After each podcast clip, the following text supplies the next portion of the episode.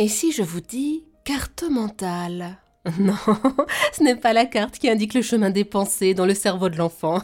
Le mieux, c'est de laisser l'experte vous expliquer. Nous sommes avec Stéphanie Elome Lachaud, maman de trois enfants, passionnée de pédagogies alternatives. Elle est co-autrice de très très nombreux coffrets de leçons avec des cartes mentales, en français, en histoire, en langue et en maths, dont le tout dernier, J'apprends les multiplications, paru chez Erol.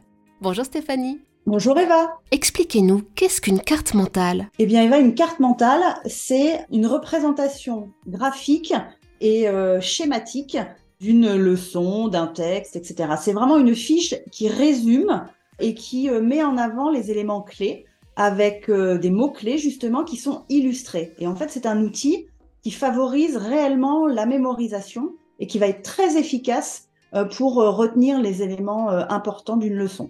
Et c'est un outil qui est euh, très utile pour euh, euh, les, écoliers, les collégiens, les lycéens, puisque ses principaux atouts sont que on a une synthétisation de l'information, donc on va mettre en avant les éléments les plus importants. La carte mentale permet de lire une leçon extrêmement rapidement.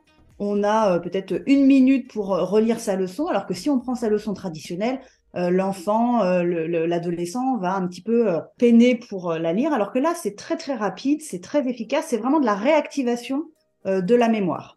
Et puis, dernier atout, c'est assez ludique. nos cartes mentales sont très illustrées, donc elles donnent envie de les utiliser, envie de les lire.